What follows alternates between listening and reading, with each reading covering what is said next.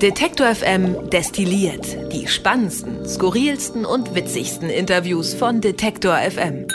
Hallo und herzlich willkommen zurück, muss man ja fast schon sagen, weil wir eine kleine, aber feine Sommerpause eingelegt haben. Wir machen es aber nicht wie die Leute im Fernsehen und sind monatelang weg, sondern einfach nur ein paar Wochen. Jetzt sind wir nämlich wieder da.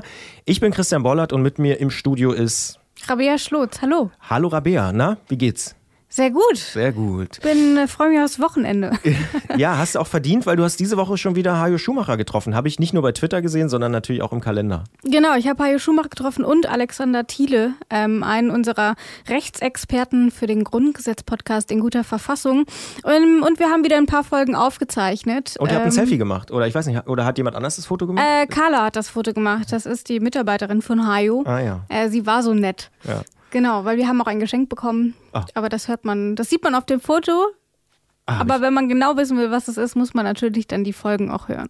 Aber es war so ein kleines Buch, oder? Kann es sein? Ein kleines und ein sehr großes. Ah ja, sehr, sehr gut. Und ich habe gesehen bei Twitter, ähm, Stichwort Grundgesetz-Podcast, wenn wir schon einmal drüber reden, ähm, ihr habt auch Applaus bekommen von dem, der die, äh, das Magazin macht. Ja, von Oliver Wurm. Ich habe mich sehr gefreut. Ähm, wir arbeiten ja auch mit seinem Magazin. Hajo hat ein, also Oliver Wurm, das muss man glaube ich dazu sagen, ähm, ist wohl auch ein alter Freund von Hajo und Hajo hat dieses Grundgesetz-Magazin, ich habe es auch zu Hause, aber Hajo arbeitet im Gegensatz zu mir auch damit und macht sich dann Notizen und krakelt alles voll und während ich rede, malt er da auch immer so ein bisschen rein und so. Das heißt, ähm, ich glaube, wenn wir die 100 Folgen produziert haben, wird da wahrscheinlich mehr Zeug von Hajo drinstehen ähm, als tatsächlich Grundgesetz.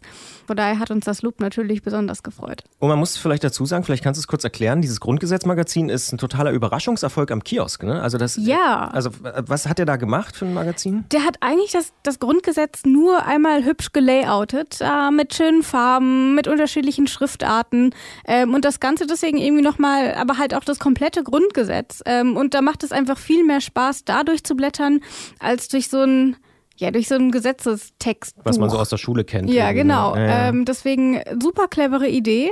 Es steht überall am Kiosk immer noch. Ähm, ich weiß noch am Anfang, ich habe es mir auch gekauft und ich war in, ich musste in vier Kioske gehen, um zu gucken, dass ich dieses Magazin bekomme. Und mittlerweile, es muss offensichtlich nachgedruckt worden sein, weil es so ein großer Erfolg war. Mittlerweile steht es überall auch sehr präsent, sehr weit vorne. Und ich finde das irgendwie ganz schön, weil das eben auch, wir hatten das Jubiläum zum 70 Jahre Grundgesetz jetzt schon. Und es ist weiterhin präsent. Und ich glaube, das ist eine ganz wichtige Nachricht auch. Ja, total interessant. Hat mich auch wirklich überrascht. Also ist ja ein, eigentlich ja ein Privatverleger, der einfach Ja. gesagt hat, hier, ich habe da Lust drauf. Und äh, also die erste Auflage war wahnsinnig schnell vergriffen. Ich weiß gar nicht, in der wievielten wir sind. Das können wir für einen Online-Artikel vielleicht nochmal nachliefern. Aber äh, Wahnsinn, dass das so ein, Ja. dass das Grundgesetz ein Kioskrenner wird, das hätte auch ich nicht gedacht. Ne? Also äh, auch, dass der Grundgesetz-Podcast so gut funktioniert, freut uns natürlich auch. Aber dieses Magazin ist ja nochmal viel krasser und äh, sich Ist ganz anders präsent einfach auch. ne? ja, und Ja. auch so sichtbar und so. Also interessant, interessant. Ähm, wo steht ihr jetzt? Ich habe gehört, du hast gesagt, so fast bei der Hälfte. Also ihr seid schon. Genau, ähm, gestern am Donnerstag ist die 40. Folge rausgegangen. Ich äh, sitze gerade an der Postproduktion der 41. Folge. Ähm, aber wir haben ja, wie gesagt, schon wieder ein bisschen aufgezeichnet ähm, und sind jetzt, glaube ich, ganz gut dabei. Es wird weniger, sage ich mal. Du bist immer noch guten Mutes, dass du die 100 Folgen zum Grundgesetz durchziehen wirst. Aber hundertprozentig. ja. Rabea, die äh, Ausdauerläuferin. Also ich meine, jetzt aufzuhören war ja wirklich. Also jetzt kann man es auch fertig machen. jetzt, kann, jetzt kann man auch die letzten 50 noch machen. Oder so. Genau. was, was kommt denn da noch so? Also was ist denn jetzt 41 zum Beispiel? Ähm, in Artikel 41 geht es um, jetzt muss ich gerade mal ganz kurz überlegen, weil ich gerade noch an der 40 dran war. Also 40 war Ausschüsse und Gremien, das kann ich schon mal sagen. Ähm, und 41 haben wir mit Patrick Sensburg gemacht. Äh, es geht um Immunität. Jetzt habe ich's. Aha. Es geht um die Immunität und Indemnität von Bundestagsabgeordneten. Also ein bisschen Und- spezielleres Thema eigentlich schon. Genau, aber ich glaube auch schon etwas, was auch in der Breitmasse, also gerade die Immunität Mhm. von Abgeordneten wird immer mal gerne diskutiert, da wird sich zum Teil auch drüber aufgeregt, die Kritisiert kommen ja mit auch, ja, allen ja. durch, genau. Ähm, und das ist es eben nicht nur, das hat eben durchaus sehr, sehr wichtige Gründe, warum wir die Immunität für Abgeordnete haben. Und damit wollen wir uns in der kommenden Folge ein bisschen beschäftigen. Ich hoffe, das stimmt, aber ich glaube schon. Ja, das klingt müsste, müsste eine Folge 41 sein, ja. Klingt auf jeden Fall interessant. Ja, also ich bin gespannt auch auf diese Folge und jetzt kommen wir auch in so einen Grundgesetzbereich, wo ich dann gar nicht mehr so richtig weiß, was da überhaupt noch für Artikel kommen. Gibt es noch einen, auf den du dich besonders freust? Ja, ich freue mich auf jeden Fall auf die Folge, in der wir äh, die 50. Folge machen. Mhm. Ähm, und da geht es um die Bundesregierung auch. Ähm, ja. Also wer sitzt eigentlich in der Bundesregierung? Was macht eigentlich die Kanzlerin? Ähm, darauf freue ich mich sehr. Ähm, aber wir haben noch sehr viel spannende Artikel. Wir haben zum Beispiel noch Artikel ähm, 79, äh, wo ja auch die äh, umwurmene äh, ähm, Ewigkeitsklausel drinsteht. Was das alles genau ist mhm. und was das bedeutet, mhm. da werden wir zum Beispiel mit Horst Dreier darüber sprechen, der ja aktuell die ähm, neue Grundgesetzkommentierung verantwortet und herausgibt. Ein Riesenklopper. Eine Koryphäe. Absolut. ähm, es freut mich natürlich sehr, dass er da mitmacht und auf die Folge freue freu ich mich auch. Ähm, aber ich freue mich auch so ein bisschen auf die Underdog-Folgen, so mit Artikeln zu Bundesstraßen und so, weil das einfach Dinge sind, mit denen man sich sonst nicht beschäftigt. Ja. Und ich glaube, selbst die sind irgendwie spannend. Ja, ähm, ja das ist es, glaube ich. Ich bin immer noch verblüfft, äh, wie du immer noch so viel Leidenschaft haben kannst für den Grundgesetz-Podcast. Ja, jetzt, äh, ich wo, auch. wo du dich schon mindestens mit 50 äh, Artikeln beschäftigt hast. Aber du hast ja auch noch ein gutes Stück vor dir und äh, die Vorfreude darf ja sozusagen auch noch ein bisschen anhalten. Ja. Ähm, was ist dir sonst diese Woche hier bei Detektor FM oder allgemein so aufgefallen? Gibt es noch Themen, worüber wir reden sollten?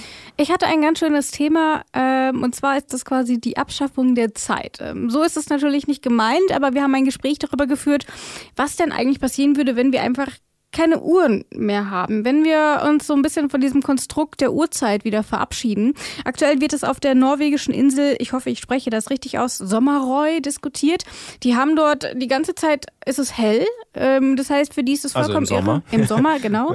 Das heißt, für die ist es vollkommen irrelevant, ob die jetzt ähm, mittags um drei die Wand streichen oder nachts um zwei, weil es ist sowieso hell und deswegen macht dieses Konstrukt der Uhrzeit irgendwie nicht so super viel Sinn. Aus und, ihrer ähm, Perspektive. Ähm, genau, aus ihrer Perspektive. Mhm. Aber wir haben auch jemanden in Deutschland gefunden, nämlich Karl-Heinz Geisler, der ist selber Wissenschaftler und eben Zeitforscher. Und auch er sagt, er hat keine Armbanduhr, er hat kein Smartphone, er richtet sich nicht nach der Uhrzeit.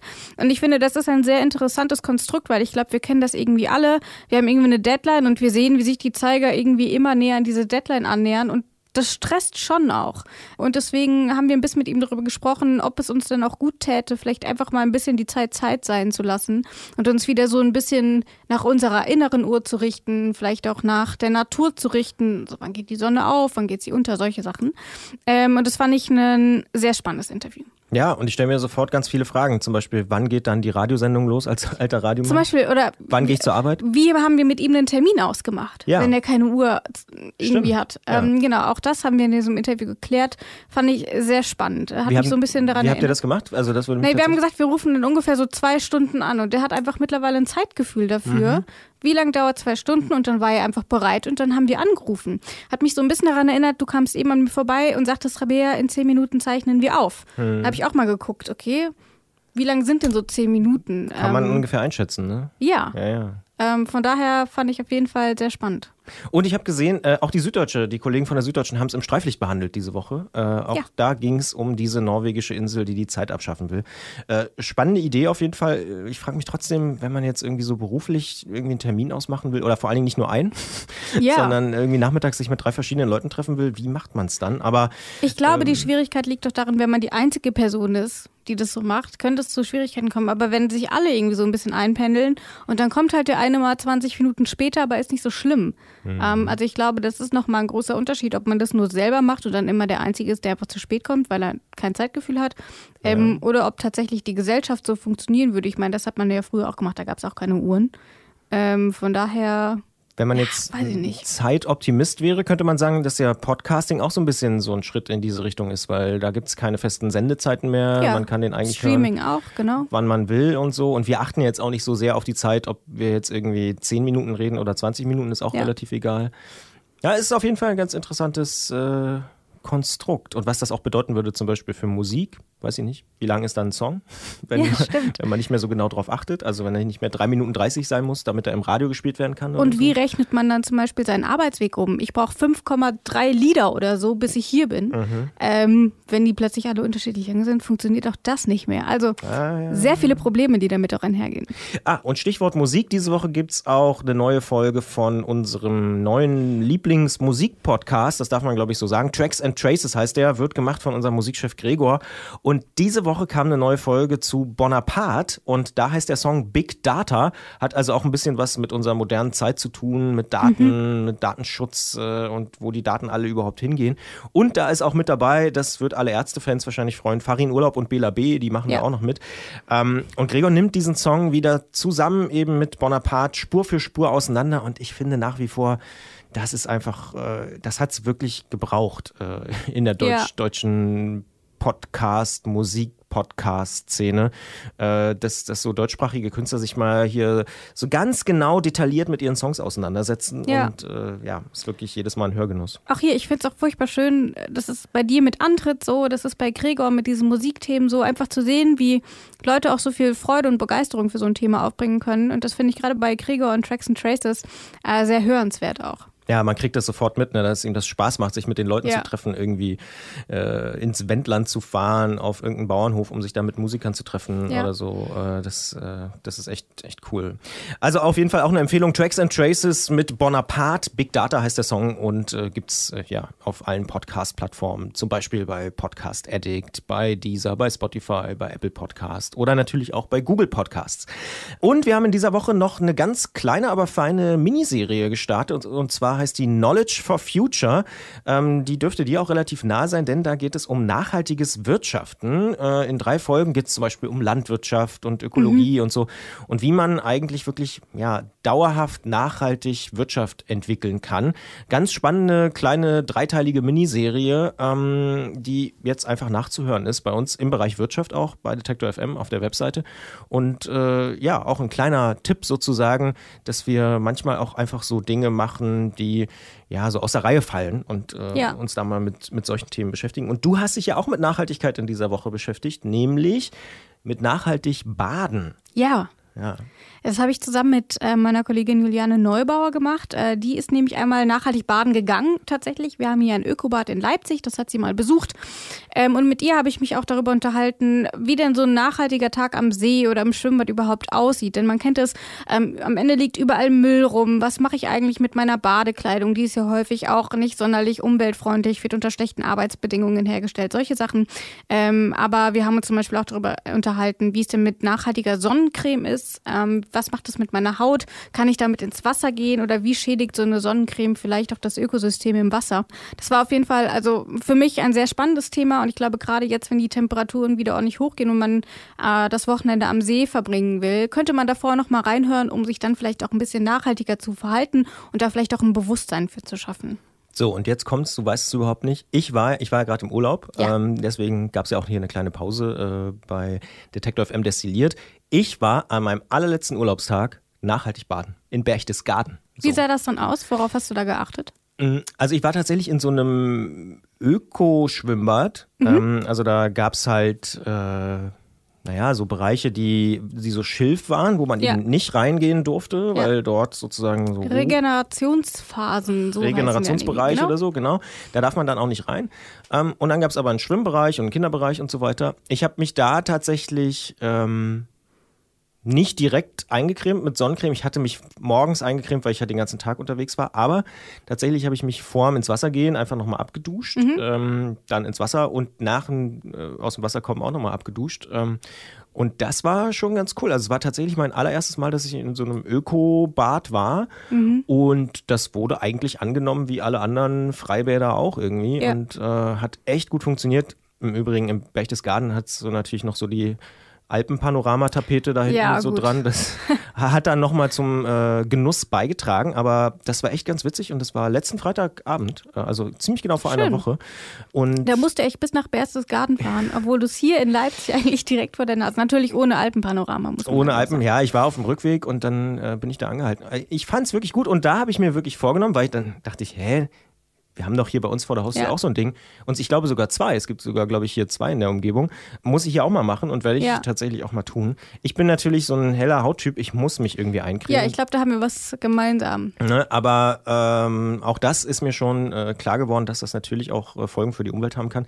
Dementsprechend muss ich ehrlicherweise diese Folge nochmal nachhören, aber habe mich sofort äh, erwischt gefühlt oder ertappt gefühlt, weil ich dachte, ha, kann ich was äh, dazu beitragen? Und ich fand es wirklich gut. Und man muss dazu sagen, jetzt wenn ich so im Nachhinein drüber nachdenke, da lag jetzt wirklich wenig äh, irgendwie, weiß ich nicht, äh, Cola-Dosen, Plastikflaschen oder so rum, sondern die Leute haben auch tatsächlich da in diesem nachhaltigen Bad sehr darauf geachtet, dass sie alles wieder mitnehmen. Also die Wiese war blitzeblank. Wir waren wirklich mit die letzten Gäste, die da waren. waren, glaube ich, noch drei Kinder, die nicht aus dem Wasser wollten. Aber äh, ansonsten war es da wirklich sehr, sehr sauber. Ich meine, gut, die Bademeister passen, passen da natürlich auch ein bisschen drauf auf, glaube ich. Aber, Aber ich glaube auch hat mir Leute, gut gefallen. die dort bewusst hingehen, die achten dann halt auch auf solche Sachen. Ne? Ja. Ähm, das gibt ja zum Beispiel auch auf Festivals zum Beispiel diesen Green Camping Bereich, wo auch deutlich weniger Müll rumfliegt, einfach weil die Leute dorthin gehen, weil dort weniger Müll rumfliegt. Ja. Das mag hier vielleicht auch eine Rolle spielen.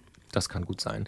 Und als allerletzten Tipp, äh, weil wir jetzt äh, gerade in dieser Woche die ja quasi Neustarts oder Wiederstarts auch schon angesprochen haben, es gibt eine neue Folge von unserem äh, Design-Podcast Living is Easy. Ja, genau. Ähm, wir haben jetzt eine etwas größere Winter-Sommerpause gehabt, ähm, aber jetzt ähm, haben wir wieder gestartet und wir sprechen in dieser Staffel, das ist die zweite Staffel und es wird insgesamt sieben Episoden geben. Äh, das macht ja Claudius Niesen. Und ähm, in, dieser, in dieser Staffel geht es um das Bauhaus. Ähm, ich meine, wie könnten wir im 100 Jahre Bauhaus-Jahr Kommt man nicht dran vorbei. äh, genau. Ähm, und wir werden so ein bisschen in die einzelnen Richtungen des Bauhaus schauen. Ähm, in der nächsten Folge zum Beispiel, die im Juli erscheint, wird es um Bühne gehen. Also wie hat das Bauhaus die Bühne, den Tanz, die Tanzkunst beeinflusst?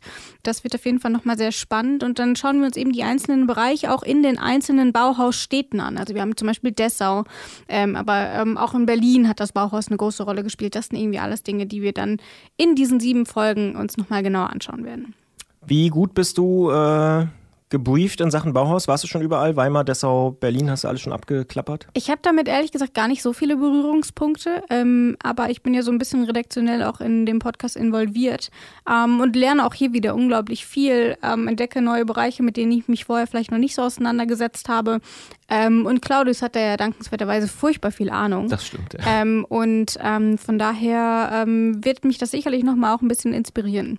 Tatsächlich ist das Bauhaus auch irgendwie so eine äh, ja, Architektur, Kunstrichtung. Das ist ja eigentlich, geht ja alles so ein bisschen ineinander über, die mich auch immer noch fasziniert. Also auch wenn es mittlerweile, glaube ich, totaler Mainstream ist, äh, das Bauhaus gut zu finden. Aber Ja. ich bin schon als Student immer mal, als ich in Dessau umsteigen musste, äh, habe ich manchmal einfach einen, einen Zug eine Stunde später oder zwei Stunden später genommen, um nochmal eine Runde zum Bauhaus zu laufen Ja. und mir das irgendwie anzugucken. Und die Meisterhäuser zum Beispiel in Dessau sind auch tatsächlich echt sehenswert. Und auch in Weimar und Berlin gibt es äh, tolle, tolle Bauhaussachen. Und man stößt auch wirklich überall in allen möglichen Städten, in Tel Aviv oder wo auch immer man irgendwie so auf der Welt ist oder auch in Slowenien. Äh, in Ljubljana zum Beispiel war ich äh, jetzt äh, auch während meines Urlaubs und habe auch dort Bauhausfragmente Ja. gefunden oder ja, Spätfolgen, wenn man so will. Also sehr, sehr spannend, äh, interessante Epoche und äh, ich freue mich sehr, dass äh, das im 100-jährigen Jubiläum dann auch im Design-Podcast Living is Easy eine Rolle spielt.